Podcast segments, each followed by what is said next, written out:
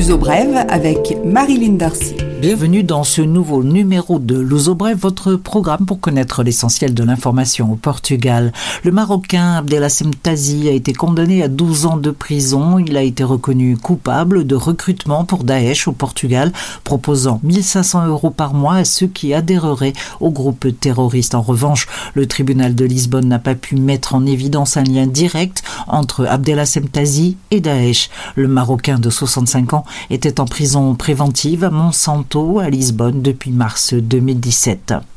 Un agent de police a été arrêté dimanche dernier à Gondomar en compagnie de deux complices. Quelques 120 kilos de hashish ont été découverts dans sa voiture. Membre d'un syndicat de policiers, l'agent utilisait ses dispenses de service syndical pour se rendre en Espagne se procurer la drogue en provenance du Maroc. Ce n'était pas le cas lors de son arrestation, mais pris en flagrant délit, il a été déféré devant le parquet.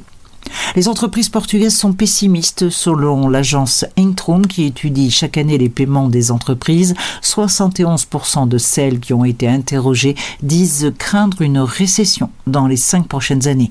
Le Portugal rejoint l'Espagne et la Grèce dans cette vision négative. Les entreprises des pays du nord de l'Union européenne pensent exactement le contraire.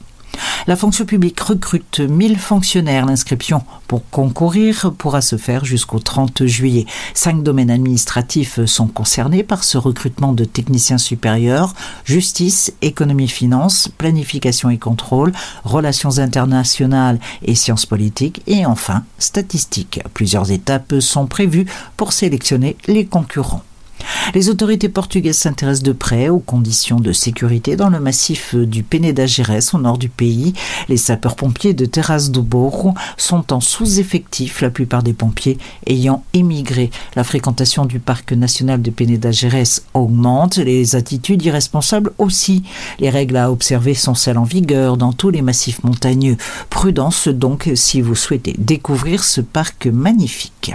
La page des entreprises abusées des contrats à durée déterminée va coûter cher aux entreprises. Elles seront taxées jusqu'à 2% de la masse salariale de ces CDD en cas d'abus. La taxe pour rotation excessive a été votée dans son principe. Il faudra attendre le vote final sur la réforme du Code du travail pour savoir si elle sera complètement adoptée. Mais cette taxe est en bonne voie pour le 1er janvier 2021. Le droit à débrancher n'a en revanche pas été voté. Le gouvernement souhaitait encadrer le droit à la déconnexion technologique des travailleurs, mais la majorité des parlementaires a estimé que cela risquait de donner des mauvaises idées aux patrons qui trouveraient des échappatoires au futur règlement. Altis Arena, le pavillon multifonction et salle de concert au Parc des Nations, figure parmi les dix plus grandes salles au monde en termes de recettes. Des spectacles comme ceux d'André Rieu, Sean Mendes, le Cirque du Soleil ou Marc Knopfler ont boosté les ventes. Un total de 18 millions d'euros de recettes et 150 spectacles. L'Altis Arena était entré dans le classement du top 10 en 2018. L'uso brève, culture. Les suggestions culturelles de Brève, le couvent de Mafra et le sanctuaire de Bon Jésus à Braga ont été élevés au rang de patrimoine de l'humanité par l'UNESCO. Le couvent et palais de Mafra est le symbole de l'ancienne richesse de l'Empire portugais. Sa construction a débuté en 1717. Des mesures, mais aussi sa beauté, ont inspiré le prix Nobel de littérature José Saramago pour son roman épique Le Dieu Manchot, Memorial do Convent en portugais. Quant au Bon Jésus de Braga, c'est une spectaculaire envolée de marche, un escalier de la voie sacrée qui mène à l'imposante basilique dont la construction a démarré en 1784. À ne pas manquer non plus le funiculaire inauguré en 1882. Il est le plus ancien au monde à utiliser le système de contrepoids pour escalader la pente.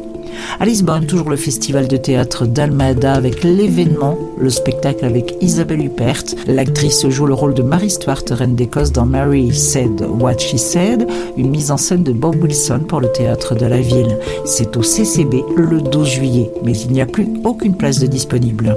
Le festival de théâtre d'Almada, c'est aussi beaucoup d'autres spectacles, un foisonnement même, signalons le théâtre de rue par la compagnie espagnole Zarza Théâtre, le spectacle pyrotechnique Fahrenheit Arapakis à minuit sur la place San Juan Baptiste d'Almada. Qui dit été dit festival, le Nos Alive au Passeio Maritime d'Algès avec six scènes plus une pour la comédie. C'est la grande référence près de Lisbonne entre The Cure, Mogwai, The Chemical Brothers, Ornatos Violetta et Greta Van Fleet. Il y a vraiment de quoi endosser le costume du festivalier.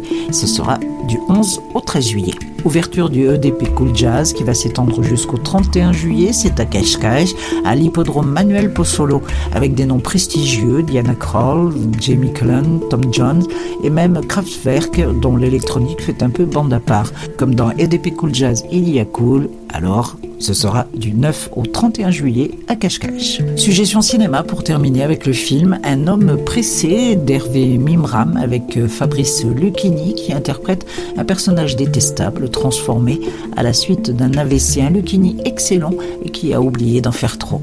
Excellente interprétation également de Leila Bekti en second rôle.